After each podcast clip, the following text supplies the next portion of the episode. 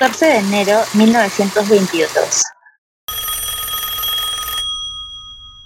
Buenos días, el Consejo Provincial de Lima, ¿en qué le podemos ayudar? Buenos días, señorita. Quisiera saber cuáles son los requisitos para formalizar mi empresa debe acercarse a la policía municipal para que nos dé sus datos, el nombre del dueño o el grupo encargado de la empresa, el nombre de la misma y su ubicación, además de una foto tamaño carnet del tramitante. Así generamos una licencia, la cual tendrá que ser oficializada por el jefe de la policía municipal y el alcalde. En efecto, basándose en un certificado de apertura de establecimientos de 1922, estos eran los requisitos necesarios para formalizarse.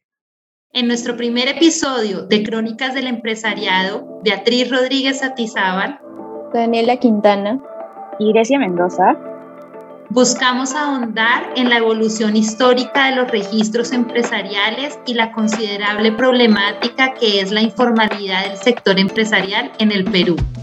Con la ayuda del profesor Carlos Parodi, investigador del Centro de Investigación CIUP y profesor principal del Departamento Académico de Economía de la Universidad del Pacífico, definiremos la economía informal. A lo largo de la historia, distintos organismos, distintos investigadores han definido de diferente manera la informalidad. En el caso del Perú, la definición, por así decirla, oficial o formal, es la definición que brinda el Instituto Nacional de Estadística e Informática, que es el que recaba eh, información sobre la informalidad.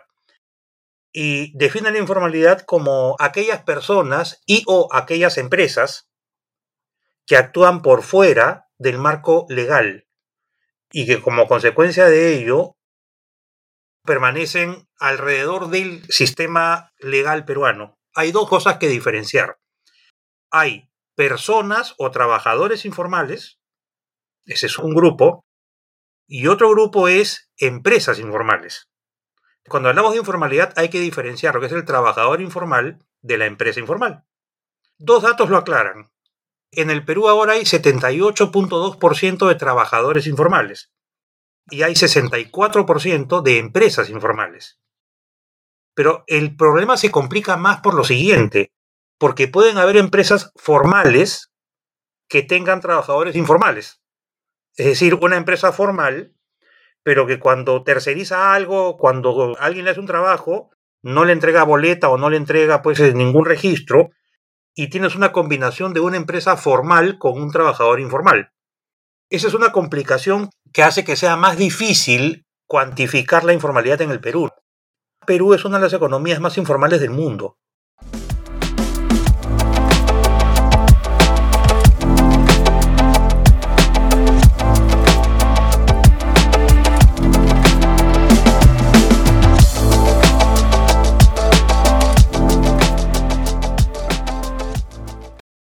Cuáles fueron las causas del aumento en la economía informal en el Perú y cómo esta ha evolucionado? Sí, en el caso de Perú es un poco más hacia atrás, es más o menos años 60 en Perú. En su origen, la informalidad tuvo que ver con las tremendas migraciones que había del campo a la ciudad, no solo a Lima, sino a todas las ciudades del Perú, por las pocas oportunidades que daba el hecho de quedarte en el sector rural de la economía inicialmente básicamente en el agro. La gente salía con la intención de encontrar un empleo en un aparentemente creciente sector industrial dentro de las ciudades, pero como no encontraban el empleo y tenían que sobrevivir, decían, bueno, me pongo a vender cualquier cosa, a hacer cualquier cosa, y es así como nace la informalidad. La informalidad puede interpretarse de diferentes maneras en cuanto a sus causas. Pero la gran pregunta sería, ¿y por qué no pudieron ser absorbidos por el sector formal de la economía? Y ahí entran varios factores. El primero de ellos tiene que ver con el hecho que aquellos que emigraron no tenían la capacitación suficiente como para poder ser contratados por empresas dentro de las ciudades. El segundo de ellos es que las migraciones fueron de tal magnitud, dadas las pocas oportunidades que habían en los sectores rurales, que fue una masa de personas que llegó a las ciudades y obviamente no había forma de absorber a tantas personas. Y la prueba de ello es que hoy día tenemos países como Perú, por ejemplo, el sector urbano, ciudades, más o menos vive más del 70% de la población del Perú, mientras que en la parte rural vivía solamente el 30%. Eso es un dato. Entonces, esto significa que hay mucha gente en las ciudades y que por ende no hay forma de absorber laboralmente hablando a tantas personas. Un problema, por un lado, de las migraciones y por otro lado, una economía que no daba oportunidades o no tenía la forma de generar tantos empleos formales que eran imprescindibles para que esto pudiera tener una forma. Además, poco a poco los informales fueron dándose cuenta que no les convenía formalizarse porque formalizarse era pagar impuestos. Y la pregunta que se hacían era, ¿a cambio de qué? Es decir, pago impuestos y qué cosa gano. ¿Acaso voy a tener mejor salud, mejor educación, mejores carreteras? La respuesta era, no, no, no. Entonces, ¿para qué me formalizo? Entonces se entendió la informalidad en sus comienzos, como se entiende casi hasta ahora, simplemente como un costo, porque el Estado no es capaz de generar beneficios en el sentido de dar una salud pública de nivel, una educación pública buena, seguridad ciudadana. Entonces, la gente se pregunta, ¿para qué va a pagar impuestos? Por ahí va el asunto.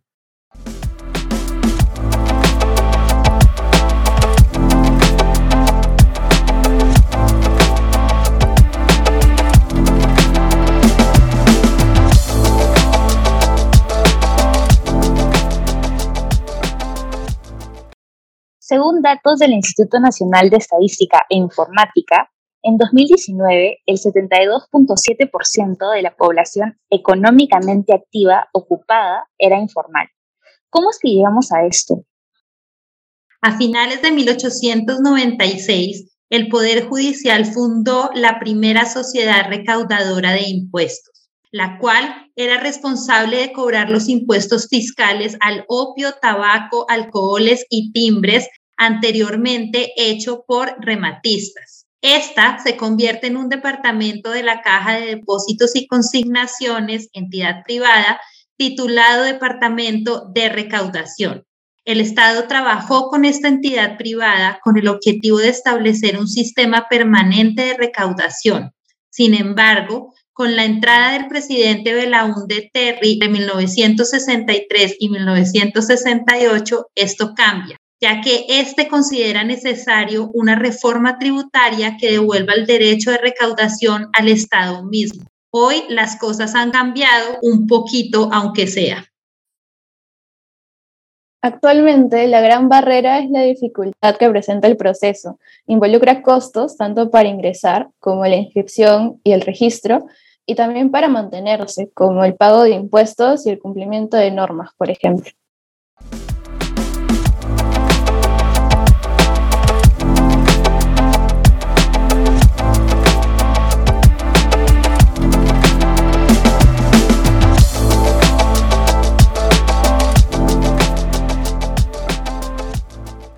¿Qué políticas públicas se han tomado para reducir la economía informal?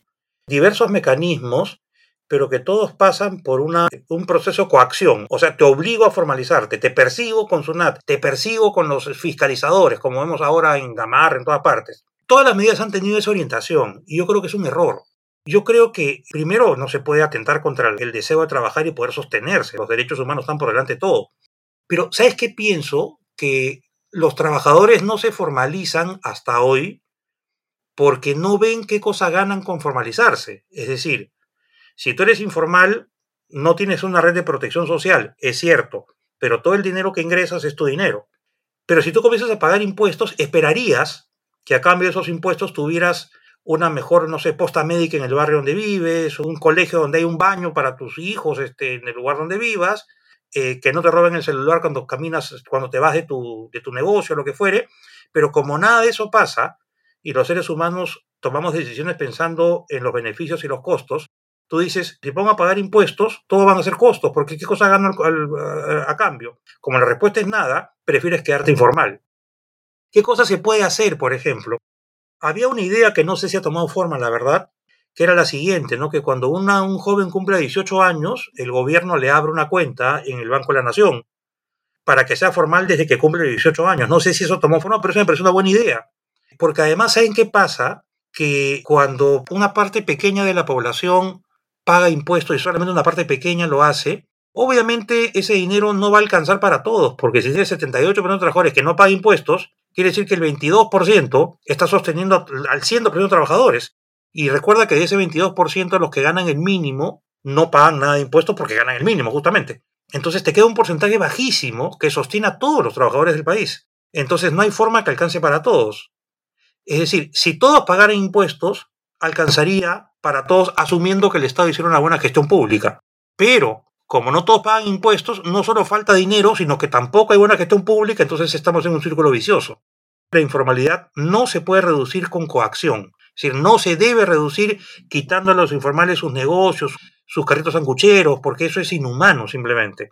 Lo que hay que hacer es crear los incentivos para que naturalmente los trabajadores informales vean que vale la pena formalizarse. Y eso pasa por una mejora notable de la gestión pública a nivel del Estado.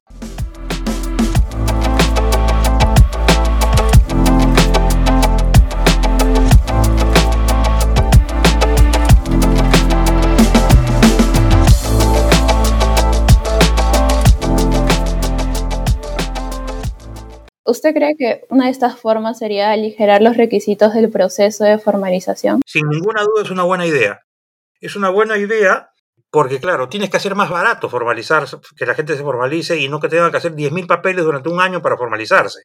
Ese trámite sería por internet en, tres días, pero acá se hacen más de 200 días, creo que es, por la cantidad de papeles que tienes que llenar. Entonces eso es una ineficiencia estatal que hace pues inmanejable la opción de formalizarse, ¿no? Y si a eso le sumas el hecho que no tienes ningún beneficio formalizándote, tienes el rompecabezas completo. Tiene sentido.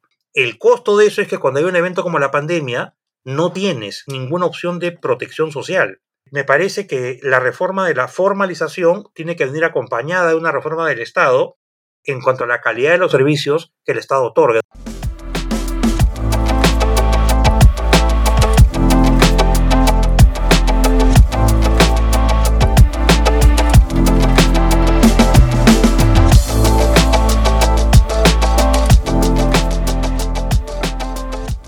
¿Cuáles podrían ser las consecuencias de la persistencia de la economía informal para una economía como la peruana? A ver, yo veo dos consecuencias grandes. La primera de ellas es que el trabajador informal no tiene ninguna protección. Para ponerlo en términos más fáciles, no tiene pues STS, no tiene sistema de pensiones, no tiene seguro de salud, no tiene nada simplemente. Entonces, con el dinero que saca cada día, tiene que vivir cada día. La segunda gran consecuencia es que el empleo informal, como corresponde a personas que no tienen, pues en muchos casos, no digo en todos, pero la adecuado capacitación, educación, etcétera, entonces tienen niveles de productividad o rendimiento muy bajitos. Y esos niveles de productividad bajitos se asocian con un nivel de ingresos bajito. Entonces el ingreso promedio de un informal en todo el Perú ahora es 600 soles al mes. No digo que hayan informales que pueden ganar un montón de dinero, pero el promedio es 600 soles. Y cuando una economía es poco productiva, porque sus personas son poco productivas, entonces es una economía que está condenada a no poder crecer mucho. Entonces, las consecuencias para la economía son serias.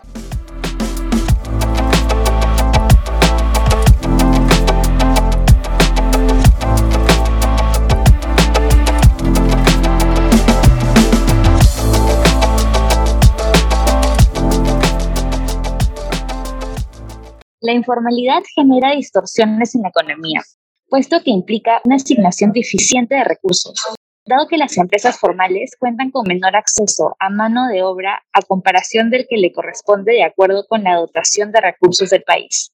Como consecuencia, las empresas informales tienden a mantener un tamaño inferior al óptimo. Utilizan canales irregulares para adquirir y distribuir bienes y servicios. Tienen que utilizar recursos constantemente para encubrir sus actividades o sobornar a funcionarios públicos. Asimismo, el sector informal genera pérdida de eficiencia debido a su uso de infraestructura pública sin contribuir con los ingresos tributarios necesarios para abastecerla. Lima, 14 de enero de 2022.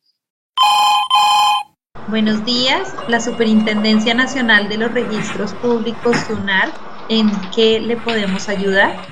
Buen día, señorita. Estuve revisando la página web para saber cuáles son los requisitos para formalizar mi empresa, pero no me queda muy claro. Primero, recomendamos que haga la búsqueda y reserva de nombre en la SUNAR. Segundo, debe elaborar la minuta en una notaría, un centro de desarrollo empresarial o el centro de mejor atención al ciudadano. Tercero, deben aportar una cantidad de dinero o bienes inmuebles o muebles que se acreditarán con el documento expedido por una entidad financiera. Cuarto, una vez redactada la minuta, es necesario llevarlo a una notaría para que un notario público lo revise y eleve a escritura pública. Esta debe ser llevada a la SUNAR para realizar la inscripción de la empresa en los registros públicos. Finalmente, debe inscribirse en el Registro Único de Contribuyentes RUC de SUNAR. Puede hacer este trámite por mesas de partes virtual, MPB o en persona. Este episodio no habría sido posible sin el trabajo en conjunto del equipo Business Pills.